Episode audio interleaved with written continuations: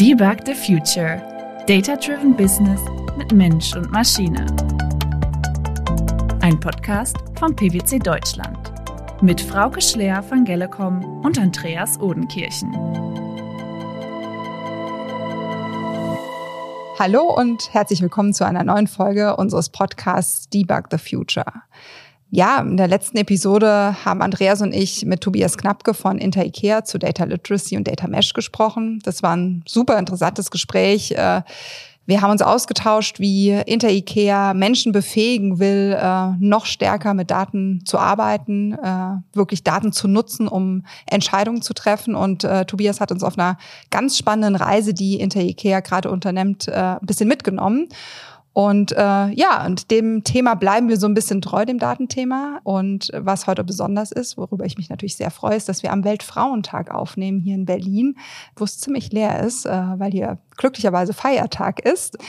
Ähm, aber bevor wir reinstarten, ähm, Andreas, du hast auch eine spannende Woche hinter dir. Du warst beim Digital Executive Summit in Grindelwald, ausgerichtet von PwC und Strategy End. Wie viele Frauen waren da dabei? Ja, gute Frage, Frau. Also erstmal, es war wirklich ein tolles Event mal wieder. Ähm, es ist ein Traditionsevent eigentlich äh, schon viele Jahre gewesen, dann in der Covid-Zeit leider ausgesetzt, jetzt endlich mal wieder. War echt cool, wieder in Grindelwald zu sein und viele CIOs und CDOs zu treffen. Und ja, du triffst natürlich auch so ein bisschen den wunden Punkt. Allzu viele weibliche CIOs und CDOs waren nicht da. Ein paar Positivbeispiele gab es aber schon, zum Beispiel die neue CIDO von Merck. Mhm. Aber klar, ähm, es könnten noch mehr werden. Ja, und heute sind wir in Berlin. Genau, wir sind heute in Berlin und haben einen Gast, einen Berliner Gast äh, zu Besuch. Von daher, wir sind jetzt eigentlich die Gäste, Frauke und ich in Berlin und haben aber Alexander Borek hier bei uns und da freue ich mich ganz besonders drüber. Alex und ich kennen uns nämlich schon viele Jahre, hatten eine gemeinsame Zeit damals bei IBM. Seitdem hat Alex jetzt schon einige Stationen durchlaufen, äh, war bei Gartner, dann bei Volkswagen, jetzt seit guten zweieinhalb Jahren bei Zalando als Director Data Analytics. Nebenbei engagiert Alex sich aber auch persönlich stark in der Data- und AI-Community. Alex, du bist als Speaker auf vielen Konferenzen. Seit neuestem hast du aber auch dein eigenes Format, Data Masterclass, wo wir auch ein bisschen drüber sprechen. Aber erstmal herzlich willkommen. Schön, dass du heute bei uns bist. Ja, ich freue mich unglaublich, bei euch zu sein und danke, dass ihr extra nach Berlin gereist seid für mich. Gerne. Du, Alex, dann äh, lass uns doch mal einsteigen direkt mit Data Masterclass. Was hat's damit auf sich? Und du bist ja seit kurzem auch auf YouTube. Äh, ich habe auch ein paar Folgen davon gesehen. Schon cool, was du da machst. Erzähl mal, wie kam es dazu und wie läuft's bisher? Naja, ich meine, wir haben ja auch gemeinsame äh, Wurzeln bei IBM gehabt. Damals, äh, vor über zehn Jahren, oder? Äh, war das her. Ja. Ähm, da haben wir auch schon ähm, damals relativ gute Use Cases weltweit äh, gemacht äh, mit Data Science äh, und haben da gezeigt, dass du eigentlich weltweite Datenbanken nutzen kannst, ähm, um äh, wirklich Strategie, strategische Entscheidungen auf äh, Unternehmensebene zu treffen. Ich habe eigentlich die letzten 10, 15 Jahre nichts anderes gemacht, als vielen Unternehmen in Europa geholfen, äh, in der Datentransformation äh, besser und schneller voranzukommen. Ähm, und Datentransformation ist ein großes Wort. Es geht eigentlich letztendlich darum, dass Unternehmen wirklich Daten als strategisches Mittel nutzen. Dass es wirklich im Kern der Strat Unternehmensstrategie ankommt, ähm, nicht nur strategisch auf Papier, sondern im tagtäglichen, dass es wirklich den Unterschied macht, ähm, dass man Daten so nutzt, dass, dass man einen Wettbewerbsvorteil letztendlich hat. Und ähm, habe natürlich auch furchtbar viel gelernt, auch äh, was danach kam. Also ich habe ja ähm, mit vielen Kollegen, die dann später auf Data Leader wurden, dann in diesen unter Großunternehmen dann bis heute Kontakt und habe mitbekommen, weiterverfolgt, was ist eigentlich daraus äh, geworden. Und ich, ich habe ich hab festgestellt, man kann, man kann gewisse Muster erkennen. Manche Sachen funktionieren, manche nicht. Oft machen wir gar nicht so furchtbar unterschiedliche Dinge. Ihr seid ja selber sehr viel unterwegs irgendwie so auf Strategieebene, wenn man so, so ähm, sich die Folien anschaut und die Pläne anschaut, sieht das alles recht ähnlich aus. Und doch gibt es paar Unternehmen, die haben es geschafft, äh, relativ viel zu machen mit Daten äh, oder vielleicht zumindest in, in Teilen des Unternehmens wirklich relativ datenstrategisch zu nutzen, äh, wo man sagt, hey, das ist jetzt Teil von unserem Geschäftsmodell, wie so ein Thermomix, ne, wo, wo, wo das, wo das äh, wirklich ein, mehr als, als ein Hardware-Produkt ist. Ähm, und andere Unternehmen äh, ja, haben das halt sich lange vorgenommen und, und äh, tun sich damit sehr schwer.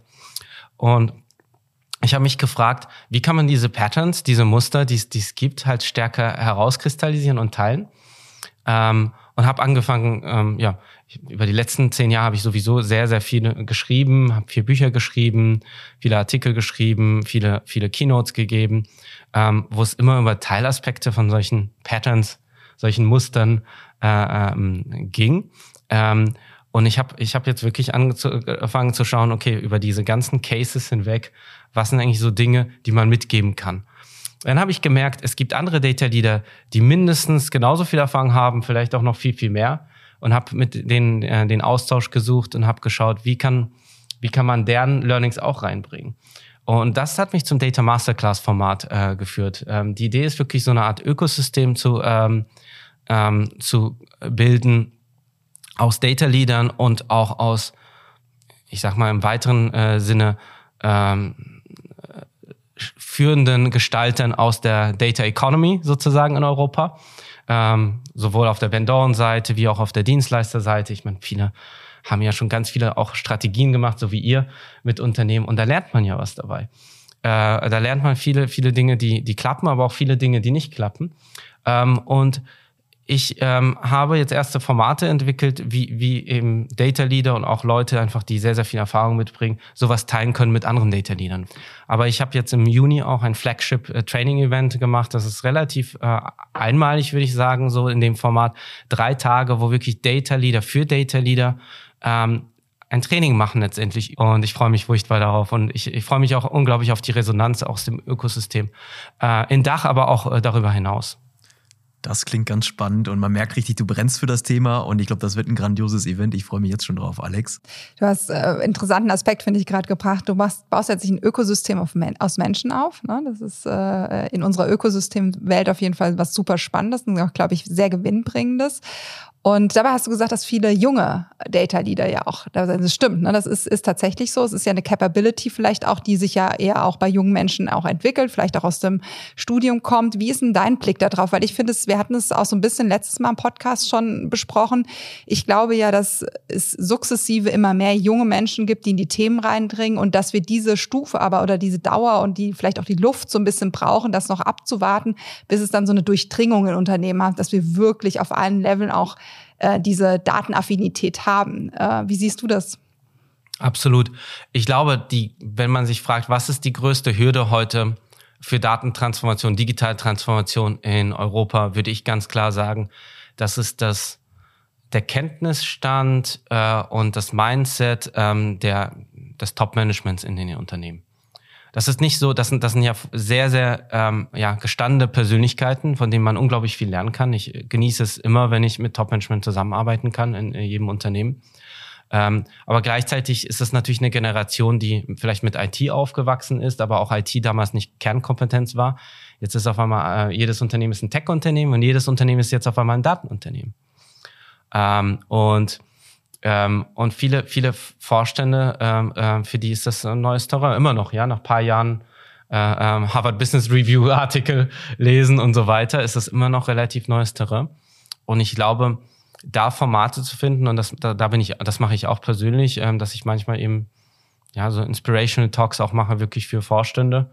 Ähm, das, das hilft halt, um so ein bisschen die, ja, zu helfen, zu übersetzen, zu sagen, okay, aus, aus wirklich Top-Management-Sicht, aus Unternehmensstrategie-Sicht, das ist das, was wichtig ist rund um Daten. Das ist das, worauf ich achten muss, damit ich in Zukunft halt einen Wettbewerbsvorteil habe oder halt eben äh, nicht ähm, etwas aufgebe, was, was halt sehr, sehr strategisch wichtig ist. Ähm, insofern glaube ich, dass die jungen Leute unglaublich helfen. Ich würde mich auch immer noch zu der jüngeren Generation dazuzählen. Ich bin jetzt so in der Mitte, würde ich sagen. Ähm, ähm, ich glaube, wir haben viel getan, um, um neue Awareness zu schaffen.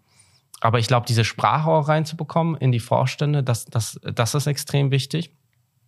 Und ich habe selber gemerkt, äh, in der Zusammenarbeit mit vielen Unternehmen, zum Beispiel in der VW-Gruppe, war es so, dass eine Marke in der VW-Gruppe einen CEO hatte, der sehr modern gedacht hat, der sehr datengetrieben gedacht hatte. Und die waren, die Marke war auch bei weitem am stärksten, was Datentransformation angeht. Die haben wirklich relativ schnell ähm, ihre Fahrzeuge vernetzt, die Daten ähm, die ganze Flotte quasi in der Cloud abbilden können und dazu äh, gewinntreibende Use Cases implementieren können at scale weltweit. Und, und das, das ist sozusagen the power of leadership. Und ich glaube, das ist unglaublich wichtig, hier das Management Board ähm, wirklich äh, ähm, ernsthaft ins Boot zu bekommen, ähm, so dass sie, dass sie das aus voller Leidenschaft unterstützen und nicht einfach nur sagen, ja, passt, ist okay, ihr könnt das machen. Wir sind schon so ein bisschen in die Datenstrategie und Leadership reingestartet. Du hast bei VWFS und auch bei Zalando die Datenstrategie entwickelt und aufgebaut, ich ausgerollt. Ich glaube, das sind kann sozusagen, hast du sehr, sehr viele Erfahrungen gesammelt, die äh, du jetzt auch mit vielen teilst. Was sind noch Sachen, woraus aus, aus deiner Sicht ankommt? Ich glaube, das Interessante ist einfach, dass Datenstrategie ein unglaublich weites Feld ist. Ja? Und ich glaube, in der Quintessenz geht es ja darum, wie schaffe ich es, Daten als, als äh, Daten letztendlich zu nutzen, strategisch zu nutzen für das Unternehmen. Ähm, und das kann und und ich kann natürlich unterschiedliche Fokuspunkte setzen. Ich kann mich darauf fokussieren, ähm, in der Breite sehr sehr viele äh, Mitarbeiter äh, zu befähigen, ähm, aus Daten Insights zu generieren für lokale äh, Verbesserungen. Das hat kann unglaublich großen Impact haben. Ähm, ich kann natürlich auch mh, mm, und das geht kann man durchaus parallel machen äh, mit Machine Learning gewisse Punkte identifizieren wo Machine Learning quasi wie so eine Art Kernkompetenz des Unternehmens wird. Also Machine Learning ist das der Unterschied zu, zur Analytics-Strategie. Also so wie, wie ähm, äh, bei Analytics-Strategie geht es sehr stark um Data Democratization, Datendemokratisierung, während bei ML Machine Learning oder AI es eigentlich viel stärker darum geht, was sind eigentlich diese Kernpunkte im Unternehmen, diese fünf bis zehn, meistens sind das so zehn große Produkte, die, die jedes Unternehmen äh, braucht äh, oder äh, in, in die das Unternehmen investieren kann. Wenn ich die aufbaue als Unternehmen, habe ich ML und AI wirklich in Kern, ins Kern des Offerings gebracht oder ins, also entweder natürlich äh, Customer Facing oder ins Produkt rein oder äh, in meine, sagen wir, Produktionskette, wie ich meine Dienstleistungen oder Produkte herstelle. Wenn ich mal das Zalando-Beispiel äh, bringe, äh, wir haben zum Beispiel Recommendations, die natürlich im E-Commerce extrem wichtig sind. Ähm, welche Größe äh, an äh, Klamotten ich kaufen soll, äh, Pricing, Themen sind mit äh, Forecasting-Themen sind natürlich äh, unglaublich wichtig ähm, sowas wie zum Beispiel Return Rate Forecast, wie viel wird zurückgesendet, unsere ganze Logistik optimiert sich natürlich danach. Solche Themen sind halt für E-Commercer unglaublich äh, wichtig. Beide Dinge brauchen letztendlich die Daten selber. Und das wird, das wird sehr oft unterschätzt. Ne? Unser, ihr kennt das selber, alle aus, aus einer Business-Sicht stützen sich alle auf die Use Cases. Entweder die Analytics-Use Case, Datendemokratisierung ähm, oder die ML-AI-Use Cases. Ähm, aber wenn ich das wirklich skaliert machen möchte, beides, ähm, da äh, muss ich doch relativ viel auch in Daten reinvestieren. Ähm, und das wird oft unterschätzt. Ja, es ist diese Data Science ähm, Geschichte am Ende braucht gar nicht so viel Ressourcen. Die großen Ressourcen, die ich brauche, ist die Daten so zu haben, dass ich meine Customer Behaviors, also mein Kundennutzerverhalten auf der Webseite sauber tracken kann, dass ich das verbinden kann mit meinen Sales-Daten und Checkout-Daten, dass ich das verbinden kann mit meinen Fraud-Daten, meinen Betrugserkennungsdaten. Ähm, so, so Daten erstmal zusammenzubringen, braucht sehr, sehr viel Investment. Und die in einer guten Qualität hinzubekommen. Und wenn sich auch Systeme ändern, weil wir leben in einer agilen Softwareentwicklungswelt, ähm, ähm, Software ändert sich, überall im Unternehmen, jeden Tag. Ähm, nicht überall äh, in allen Unternehmen passiert das, aber in, ich sag mal, in digitalen Unternehmen passiert das. Aber auch transaktionale Systeme ändern sich. Also das, und ähm, dadurch ändern sich meine Daten. Wenn ich aber was systemkritisch habe, wenn ich, ein Maschine, wenn ich wirklich im Kern des Unternehmens in einem Produkt Machine Learning verbaut habe, dann ist es schon ein Problem, wenn sich Daten an der Quelle ändern. Und das sind solche Zusammenhänge, diese, diese Datenwertschöpfungskette, in die ich wirklich viel investieren muss. Das ist das, was oft unterschätzt wird und es ist auch schwierig, das zu vermitteln, weil das sozusagen unter dem Eisberg versteckt. Ich habe im Automotive gearbeitet, bei VW viele Jahre lang. Wenn ich da ein Auto produziere und ins Auto kommt eine Bremse rein, dann will ich schon wissen, welche Bremse da genau reinkommt und ob sie funktioniert und ob sie getestet wurde. Wir haben teilweise ich habe Situationen gesehen in verschiedenen Unternehmen, wo wir das im Machine Learning Bereich, im Machine Learning Algorithmus im Kern des Business wirklich businesskritisch laufen haben, aber eben nicht wissen, was da für eine Bremse ausgeht, reinkommt und die Bremse teilweise ausgetauscht wird und die Bremse teilweise nicht funktioniert. Und das kann ich natürlich nicht machen, wenn das wirklich produktkritisch wird, geschäftskritisch wird, äh, wird, kritisch für meine Kunden wird oder für meine Geschäftspartner wird, dann kann ich mir das nicht erlauben. Wir gehen aber immer noch sehr amateurhaft letztendlich im Thema Datenmanagement um. Und teilweise, was man sieht, ist, wenn etwas total businesskritisch wird und ähm, etwas kaputt geht letztendlich und man merkt, oh, da haben wir ein Problem, wird sehr oft Symptombehandlung gemacht. Wir investieren dann extrem viel rein, sozusagen am Ende der, der Prozesskette, der, der Data Supply Chain, um Daten irgendwie äh, zu, zu säubern, zu verbessern.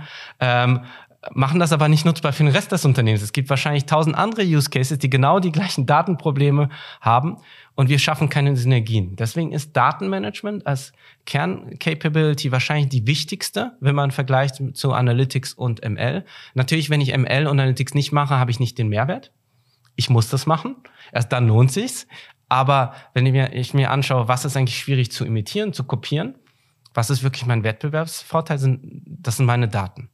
Meine Cloud kann ich austauschen, meine BI-Tools kann ich austauschen. Äh, äh, mir gehört eigentlich heutzutage in der Cloud-Welt gar nichts mehr, aber das, was eigentlich dir gehört, sind die Daten. Ähm, und und gerade in der Welt, wo wir jetzt, und darüber sprechen wir auch später nochmal, aber gerade in der Welt, wo du auch AI out of the box bekommst, wo du, wo du dich gar nicht, wie willst du dich denn äh, ähm, äh, messen mit Leuten, die halt wirklich riesige Armeen an, an, an Neural Network Wissenschaftlern äh, äh, irgendwie aufgebaut haben. Ähm, das Einzige, was du machen kannst, ist richtig gute Daten haben, die kein anderer hat und diese, diese Tools, die Leute bauen, zu nutzen. Ja, ich glaube, das sind ganz schöne Beispiele und Metaphern und ich glaube, viele Unternehmen äh, werden da die Parallelen sehen zu dem, was du berichtest, Alex. Und äh, wenn ich mit Unternehmen zu Datenstrategie spreche, versuche ich es immer möglichst einfach zu machen und eigentlich es in drei Blöcke aufzuteilen, auf die es aus meiner Sicht ankommt. Ich glaube, das, das passt sehr gut zu dem, was du auch gesagt hast. Das erste ist, ich muss wissen, was möchte ich denn eigentlich erreichen mit Daten und mit Analytics und mit KI? Wir nennen es Aspiration, ja, was für mich ist, was ist meine Vision, aber um es konkreter zu machen, was ist eigentlich mein Ziel? Ja, wo möchte ich damit hin? Und wenn ich das klar habe, dann kann ich eben auf der einen Seite meine Anwendungsfälle, wie du gesagt hast, diese diese fünf bis zehn kritischen Themen, die ich habe in meiner Wertschöpfungskette oder auch in, meinem, in meinen Produkten und Dienstleistungen, die kann ich eben identifizieren und in Verbindung bringen mit meinem Ziel. Also wenn ich ein bestimmtes Ziel erreichen möchte, kann ein finanzielles Ziel sein, kann auch ein, qualitativeres äh, Ziel sein, was ich im Markt erreichen möchte, wo ich mein Unternehmen hinbewegen möchte, dann kann ich eben diese fünf bis zehn kritischen Anwendungsfälle priorisieren und dann auch meine Fähigkeiten, das ist für mich der dritte Block, Fähigkeiten, darauf abstimmen. Weil es gibt so viele Möglichkeiten, es gibt so viele Dinge, die ich tun kann, aber ich kann nicht alles auf einmal tun. Ich habe auch begrenzte Mittel, sowohl finanziell als auch von den Ressourcen äh, her im Unternehmen. Und von daher glaube ich, ist es wichtig, diesen, diese drei Blöcke im Einklang zu haben. Also wo möchte ich hin? Was ist mein Ziel?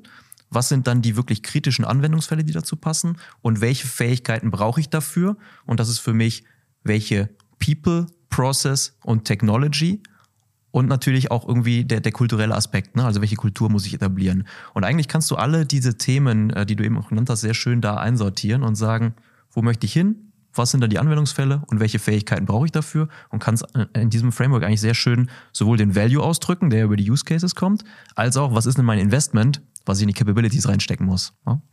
Absolut. Und es gibt, glaube ich, eine Sache, die, die unterschätzt wird.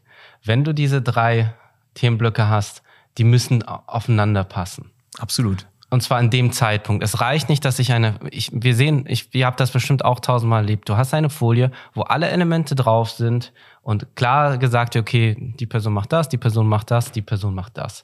Aber am Ende schaffe ich nur ein Breakthrough und für mich ist ein Breakthrough, wenn du, ein Durchbruch, wenn du, wenn du äh, wirklich auch mal Wert in einer messbaren Größe lieferst mhm.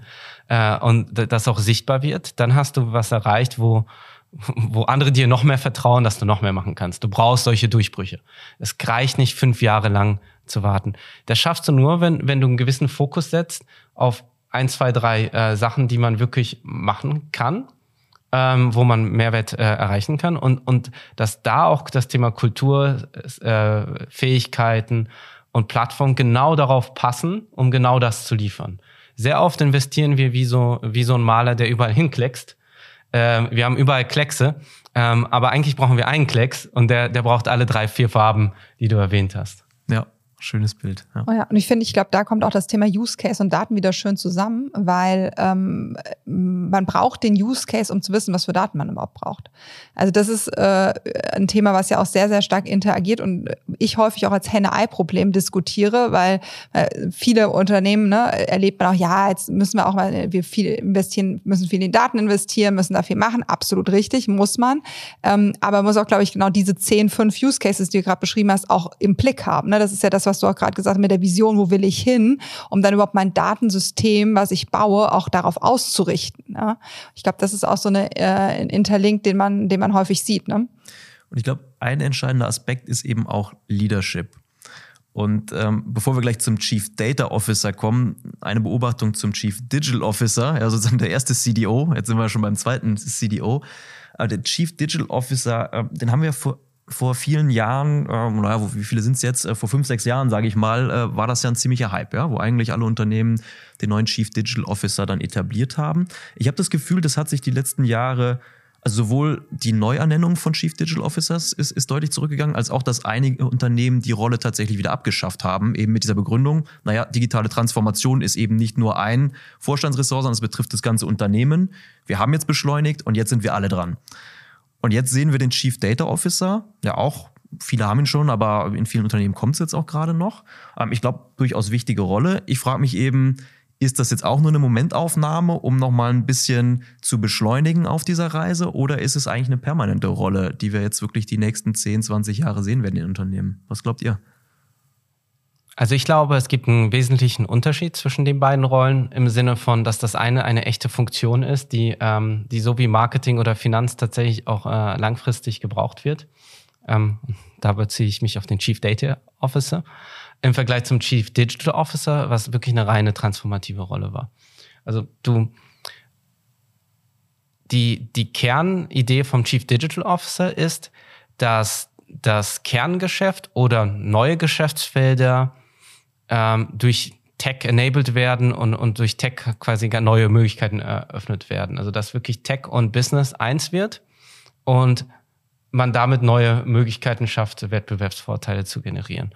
Ähm, natürlich ist, spielt da Daten mit rein, ähm, aber es ging auch sehr, sehr stark einfach darum, wirklich dieses Software-Mindset, das Produkt-Mindset reinzubringen, ähm, Cloud-Technologien reinzubringen, aber damit auch wirklich neu, neue Dinge im Geschäft zu machen. Das heißt, mein, die Art und Weise, wie ich an Kunden etwas verkaufe, was ich denen verkaufe, wie ich etwas erzeuge, äh, also wirklich äh, komplett neu aufzustellen, teilweise neue Geschäftsfelder zu machen.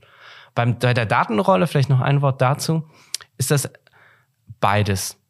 Wir haben teilweise den CDO als äh, den Chief Data Officer als äh, oder Chief Data and Analytics Officer gibt's ja auch mittlerweile ganz viele ähm, als transformative Rolle. Ich muss überhaupt Datenfähigkeiten einbauen, ähm, aufbauen, die Geschäftsfelder den Geschäftsfeldern helfen, Daten als strategisches äh, Asset zu nutzen. Ähm, aber sobald ich das gemacht habe, bleibt immer noch die Grund, der Grundneed, der Grundbedarf da, dass ich koordiniere, wie eigentlich Daten fließen durchs Unternehmen.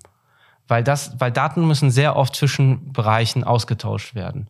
Ähm, das heißt, diese Rolle bleibt äh, eine, dazu eine Plattform, äh, Ways of Working, also wie arbeite ich mit Daten zusammen zwischen verschiedenen Geschäftsbereichen, die bleiben auch nachhaltig, auch wenn, ähm, auch wenn das äh, äh, die transformative Teil der Rolle ähm, obsolet ist.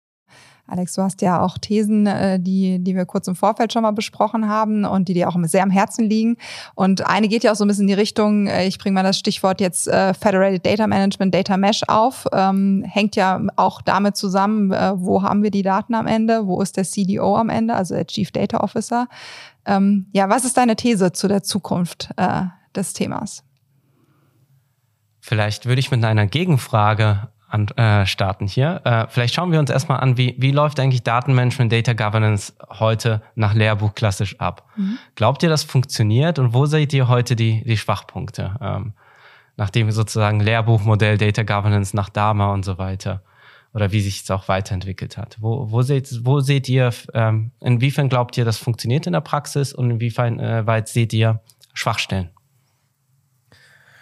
Ja, ich glaube, es kommt ein bisschen drauf an, äh, auf den Reifegrad der Unternehmen. Ja, es gibt jetzt natürlich die, die sehr am Anfang der Reise stehen, wo, glaube ich, so, wir haben ja über Data Literacy auch im letzten Podcast gesprochen, ja, wo diese Basis noch nicht da ist, dass die Menschen eben verstehen im Unternehmen, warum sind Daten wichtig, aber auch was heißt es für mich persönlich in meiner Rolle? Ja, also was muss ich denn jetzt konkret ändern? Und ich glaube, da ist viel Grundlagenarbeit erstmal zu tun, bevor man jetzt über Mesh oder Fabric oder sonst was spricht. Ich glaube, das ist mal so die Grundvoraussetzung, die man schaffen muss, dass ein Verständnis da ist, dass eine Bereitschaft da ist.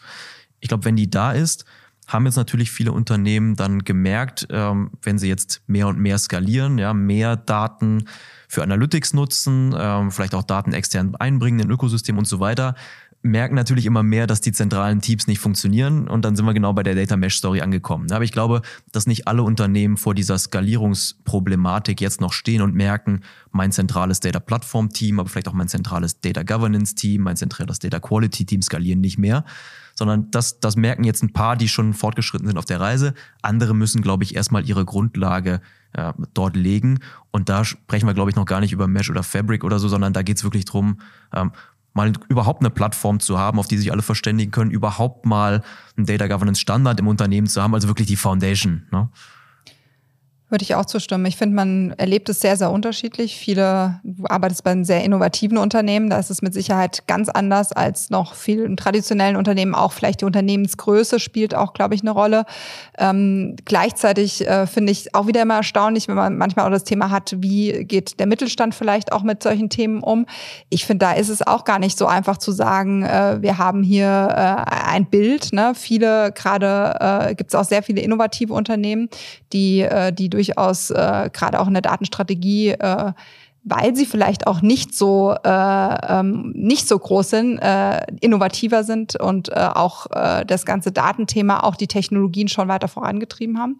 So zumindest mein Gefühl. Aber ich erlebe trotzdem auch noch viele Unternehmen, die sehr viel Grundlagenarbeit machen müssen. Also die Erfahrung, die ich gemacht habe, war, wenn du ein Unternehmen hast von ein paar hundert Mitarbeitern, geht das, dass du ein zentrales Datenteam hast, die, Exper die Experten in diesem zentralen Team sprechen halt mit wirklich ähm, den Fachbereichen tagtäglich, um sicherzustellen, was bedeuten eigentlich diese Daten und verstehen dann auch, was wirklich in der Plattform drin ist.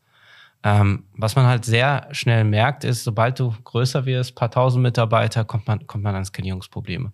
Ich kann auch für die Qualität nicht garantieren. Ähm, irgendwas ändert sich am Aufnahmeprozess dieser Daten vorne im Frontend. Äh, in der Benutzerinterface benutzt irgendwie das äh, Vertriebspersonal einfach ein Feld anders, ja, weil sie das äh, so besser benutzen können für ihre operativen Zwecke. Heutzutage werden aber in allen Unternehmen die Daten nicht nur für die operativen Zwecke, für die sie gesammelt wurden, ähm, äh, benutzt, sondern natürlich für ganz, ganz viele weitere Zwecke. Für, für Analytics, für ML, für aber auch andere ähm, ähm, Zwecke, zum Beispiel digitale ähm, Applikationen. Mm. Und sobald ich eine Wiederverwendung mache für Zwecke, für das es nicht geplant war, ist es extrem wichtig, sicherzustellen, dass das, was da geteilt wird, mm, verstanden wird. Was ist eigentlich da drin? Verstanden wird, wenn sich was ändert, auch die, die Leute mitbekommen, dass sich etwas ändert und dass die Qualität äh, beschrieben ist und so weiter. Und ähm, fast alle Datenorganisationen haben sich schwer getan, wenn du das zentral machen willst. Also kam diese Data Governance Bewegung auf vor, vor vielen Jahren, kam aus den USA, kam aus dem Banken- und Finanzumfeld, um die ganzen Data Stewards aufzubauen, sprich Leute in den Fachbereichen, die sich dann verantwortlich fühlen für Daten und dann halt genau das eigentlich tun sollten. Also sprich Daten beschreiben, Leute warnen, wenn irgendwas passiert, Datenqualität managen. Was sich gezeigt hat, ist, dass dieser Ansatz eigentlich nur dort gut funktioniert hat, wo du es tun musst wo es wirklich die, die Regulatore, äh, regulatorische Axt gibt, äh, wo, wenn du, wenn du halt die Daten nicht sauber managst, du halt eben von äh, Wirtschaftsprüfern wie euch dann wirklich einen auf den Deckel bekommt, um das mal so zu sagen, und dann halt auch eine BaFin sich einschaltet. Da hat es ganz gut funktioniert, weil wenn du da rot bist und ein Data Steward deinen Job nicht macht, dann, dann, dann ist das wirklich ein Problem für das Unternehmen direkt. Und jeder versteht, dass das ein Problem ist.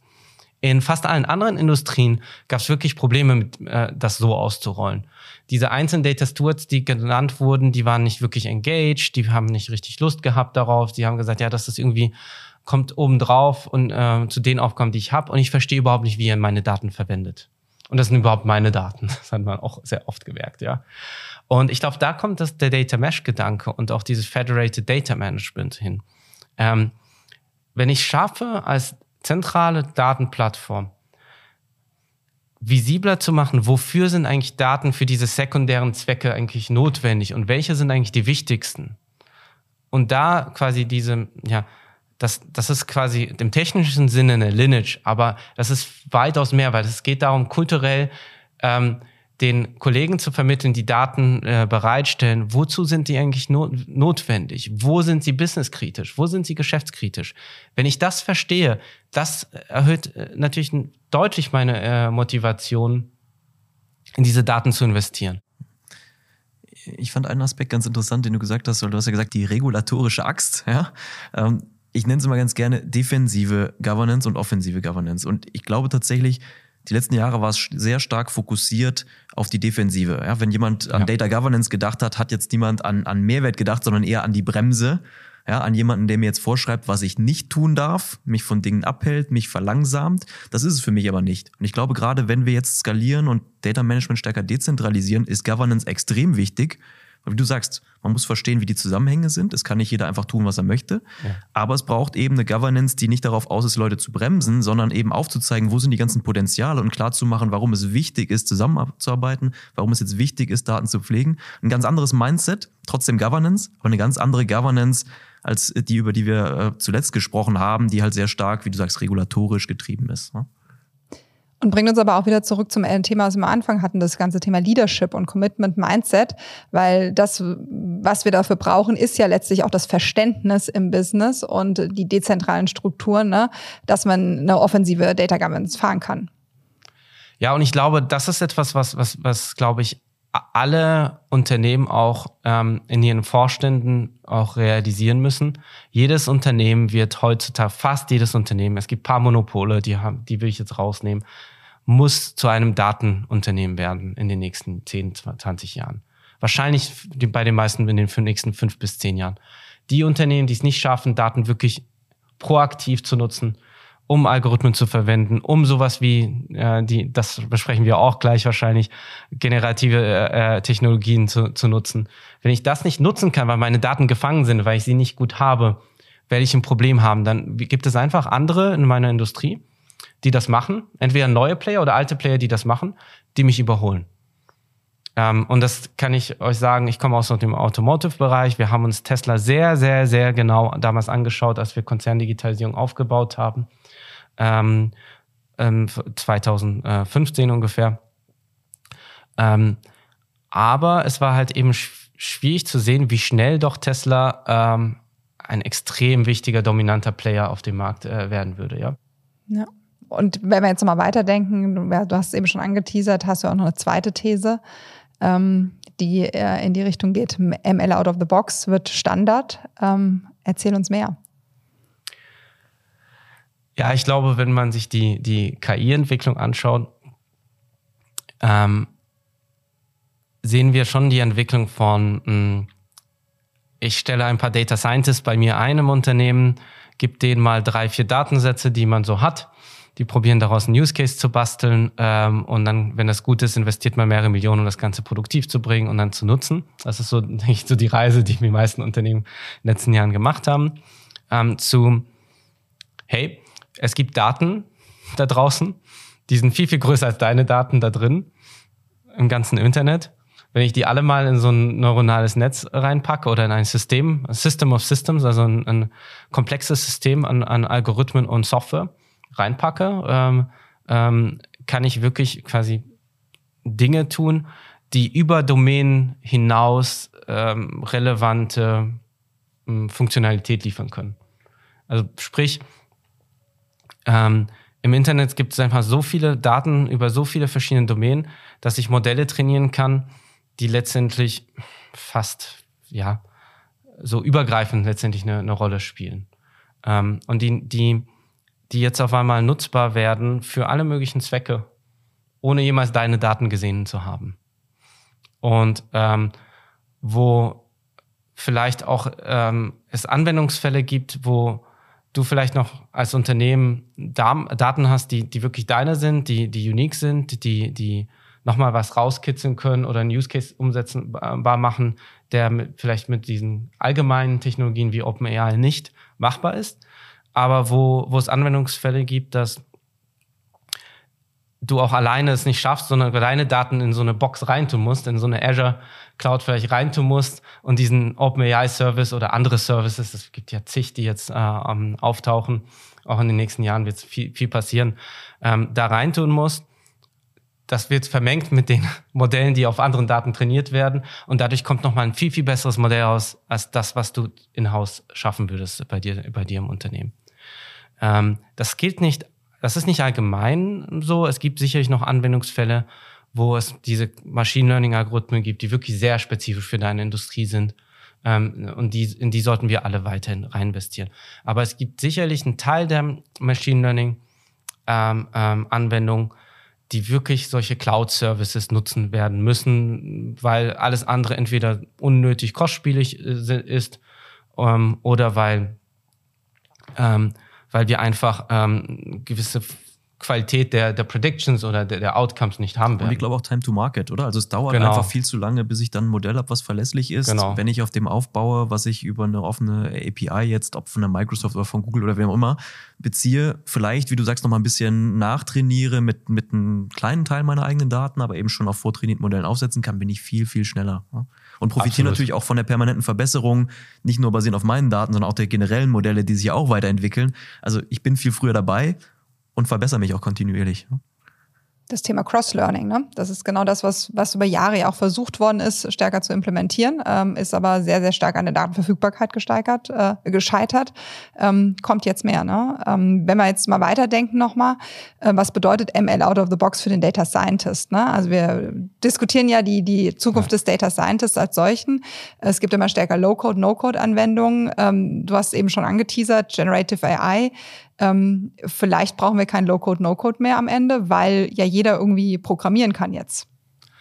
Also wir haben doch in den letzten Jahren sowieso ähm, gesehen, dass, dass es immer mehr so ein Cloud-Ökosysteme äh, sich bilden, mhm. wo, wo du viele Dinge nicht mehr selber im Unternehmen machst, wo du IT dafür früher hattest, sondern du nimmst einfach einen Service in der AWS Cloud, in der Azure Cloud oder in der Google Cloud äh, und der Service löst es für dich.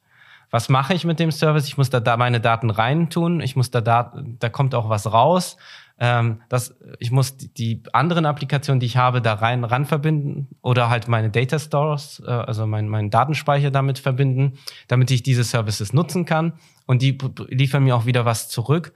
Und das muss ich wieder produktiv irgendwo einbetten, um das nutzbar zu machen.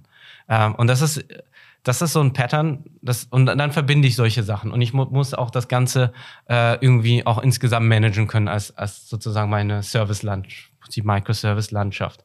Ähm, sehr, sehr viele Dinge baue ich ja nicht selber, sondern ich benutze genau solche Komponenten in der Cloud. Äh, äh, Welt und viel Software as a Service, ja, wo, wo, wo meine Daten reinkommen. Ich kann aber dann vielleicht dort noch, dort noch was konfigurieren, aber ich baue letztendlich das nicht mehr selber. AI oder ML out of the box ist doch genau das. Das ist einfach Software as a Service. It's just another Software as a Service. Es ist einfach eine weitere Applikation, die du als Service buchen kannst Du machst Daten rein, da kommen Daten raus. Das, was drin passiert, ist halt hundertmal cooler als das, was in der bisherigen Applikation passiert äh, ist, weil, weil, weil du einfach Intelligenz da drin hast, die, die du halt sonst nicht hattest. Das heißt, im Prinzip ist es einfach ein weiterer Baustein in so einer Cloud-Architektur. Jetzt ist es völlig naheliegend. Die Unternehmen, die in solchen, die mit Microservices arbeiten in einer Cloud-Umgebung, die haben riesige Vorteile die Unternehmen, die Daten sauber irgendwo aufbereitet haben in den Data Lake, in der Datenplattform, Data Lakehouse, Data Fabric, wie auch immer, können diese Daten einfach da reintun, holen die Daten wieder raus, speichern die wieder ab, können die wieder benutzen für andere Services irgendwo anders. Weil es wird nicht nur ein OpenAI geben, es wird ein, wie ganz viele Services geben ähm, und am Ende will ich das auch ausspielen. Vielleicht habe ich ein Insight, was für Kunden interessant ist. Ich will es trotzdem irgendwo in meinen Kampagnen ausspielen. Das heißt, ich werde auch normale Software as a Service Applikationen nutzen. Ähm, und ich würde sagen, die, die, die meisten Tech-Unternehmen äh, dieser Welt, die können das extrem gut, sowas. Die meisten äh, traditionellen Unternehmen sind da weit davon weg. Wir haben immer noch Monolithen, vieles noch on-prem oder wir sind in so Hybrid-Environments. Aber das sind genau diese Investitionen, die ich machen muss. Und das hat nicht so viel mehr mit Machine Learning zu tun, ehrlich gesagt. Und das, das wäre meine Antwort zur Rolle des Machine Learnings. Ja. Ich glaube, die Themen Dev Cloud DevOps und Software Engineers und, und ähm, Cloud Engineers wird deutlich wichtiger sein. Das glaube ich auch. Und was ich aber auch glaube, ist, dass es für die Use Cases, die wir machen, immer noch sehr, sehr gute Experten braucht. Ähm, warum ist es so? Also wenn man es jetzt mal erstmal an einem Beispiel Generative AI klar macht. Wir können das super gut nutzen, wir müssen es aber in der Lage sein zu validieren, egal was wir tun. Ne? Das heißt, es nimmt uns unfassbar viel Arbeit ab äh, in vielen, vielen Bereichen. Ich muss aber wissen, sagt es Quatsch oder sagt es kein Quatsch. Also ich muss irgendwie dem vertrauen können. So, ich, so weit ist es noch nicht und es ist die Frage, ob es wann oder ob es so weit kommt, dass man sagt, man kann dem hundertprozentig vertrauen ohne Validierungsschritt. Und das Gleiche gilt so ein bisschen für, für vielleicht auch für alles, was wir an Use Cases, Machine Learning, KI bauen. Ähm, zumindest so viel, was ich auch erlebe, ist, dass es sehr, sehr viel Expertise braucht, um einzelne Sachen wirklich gut zu machen. Das heißt auch Microservices bedienen zu können, richtig. Ne? Weil, ja, auf jeden Fall, ja. Ne? Und das heißt, du brauchst nicht mal 100 Leute dafür, um das in, zu implementieren und zu bauen, aber du brauchst die, die es richtig können. Auf jeden Fall, ja. Und ähm, es wird nicht, ich glaube nicht, dass es weniger Rollen geben wird. Es mhm. wird sich nur wandeln. Und ich mhm. meine, äh, Data Science hat sich ja unglaublich gewandelt. Die meisten können Absolut, mittlerweile ja. Python, ne? Und ich glaube, die sind gut aufgestellt für so eine Welt. Ja, spannend, Alex. Ich glaube, da, da tut sich viel. Ähm, die Frage ist ja jetzt, äh, nochmal zurück zum CDO, Chief Data Officer. Was tun jetzt in dieser Situation, in diesem Wandel? Was sind deine Tipps an CDOs? Ich glaube, ähm, dass es geht wirklich darum, ähm, auch den Rest des Unternehmens mitzunehmen und wirklich ähm, das zu vermitteln, dass Daten das absolute A und O in so einer Welt sind. Das ist das Einzige, was dir gehört. Das heißt, in, auch in Daten, die wichtigsten Daten im Unternehmen stärker mh, hm, zu investieren, vielleicht auch neue Daten zu sammeln, zu denen man potenziell Zugang hat, weil man vielleicht zum Beispiel IoT-Geräte aufbauen kann und so weiter. Das wird extrem wichtig sein und dann auch diese Fähigkeiten hat, aufzubauen, ähm, die, die durchaus so ein bisschen auch Backbone sind, ja, und nicht so Frontend-lastig sind. Äh, Microservice-Architekturen, Cloud-Architekturen gut voranzukommen, ähm, was durchaus ein bisschen Investment braucht. Aber nur dann kann man wirklich ähm, skaliert solche, solche OpenAI und andere ähm, äh, Innovationen auch nutzen. Und gleichzeitig natürlich das auch anzuwenden, um zu zeigen, dass es so ist, weil mir glaubt natürlich keiner, wenn ich fünf Jahre lang in, äh, in so, so etwas, in Datenmanagement und Cloud-Architektur investiere. Ja. Und Alex, zum Abschluss ähm, stellen wir immer eine Forecast-Frage. Äh, das ist bei uns Tradition, um äh, die Expertise auch wirklich dann zu überprüfen am Ende. Und äh, bei, und bei dir ist es natürlich super naheliegend äh, zu fragen, was glaubst du, wann du die 1000 Abonnenten auf deinem YouTube-Channel erreichst? Das ist eine sehr gute Frage. Und ich würde, ich würde, glaube ich, so antworten, dass das nicht wirklich meine KPI ist. Meine KPI ist, was ich, was mir, was ich mir wirklich als Ziel gesetzt habe, ist, dass wir mit diesem Ökosystem in den nächsten drei Jahren 100 Data Leader von, oder, oder 100 verschiedene Companies und deren Data Leader helfen, in gewissen Punkten schneller und besser voranzukommen. Ähm, durch die Trainings, durch die Podcasts, durch Coaching, durch verschiedene auch Inhouse-Trainings und Keynotes, durch Culture Change Aktivitäten. Ähm, und, und das, das ist eigentlich das, was für mich entscheidend ist. Weil wie viele Leute schauen, es ist natürlich schön, es ist gut für, für einen selbst, wenn man das sieht. Aber am Ende ist die Frage, hat es irgendjemand was gebracht? Und, äh, und darauf werde ich mich fokussieren. Gut, ich verfolge die Thorsten trotzdem. Ja, Alex, ganz lieben Dank äh, für deinen Besuch hier äh, in unserem Büro und dass wir zu Gast äh, sein durften in Berlin sozusagen interessante Diskussion und wir wünschen dir natürlich weiterhin viel Erfolg, sowohl bei Zalando als auch natürlich mit der Data Masterclass. Und wir sehen uns dann ja spätestens auch im Juni beim Data Festival in München. Da freue ich mich schon drauf. Stimmt bis spätestens dann, richtig, genau. Ähm, vielen Dank, Alex. War, war wirklich super inspirierend, hat mega Spaß gemacht, dir zuzuhören äh, und äh, das auch so ein bisschen zu begleiten, wie lange du das schon machst, wie viel Expertise du aufgebaut hast und was für ein Netzwerk du auch, ähm, glaube ich, Ökosystem du entwickelst. Ich glaube, das ist was sehr, sehr, sehr, sehr gewinnbringendes. Ja, in unserem nächsten Podcast werden wir dann mit Barbara Lix sprechen und mit Barbara können wir eine Vielzahl von KI, Innovation, Technologien, IT-Themen, Leadership-Themen, wissenschaftlichen Themen besprechen, weil Barbara hat eine wahnsinnige Vita. Sie hat in der Software AG bei Siemens angefangen, hat dann ihr eigenes Unternehmen gegründet, an die SAP verkauft, Kundus gegründet. Das ist äh, dann später in PwC integriert worden ist. Da haben, an, haben wir sie auch kennengelernt, Andreas und ich. Sie wurde dann Data Analytics Leader bei PwC und ist jetzt noch sehr eng vernetzt mit dem Fraunhofer Institut, treibt Innovationen voran und ein, äh, ja, eine gefragte C-Level-Advisorin. So, ihr seht äh, eine Menge Erfahrung, auf die wir uns im nächsten Podcast freuen. Wir freuen uns sehr, wenn ihr auch wieder dabei seid. Bis dahin. Macht's gut. Ciao. Vielen Dank. Das war Debug the Future. Data-Driven Business mit Mensch und Maschine. Ein Podcast von PwC Deutschland. Mit Frauke Schler von Gellecom und Andreas Odenkirchen.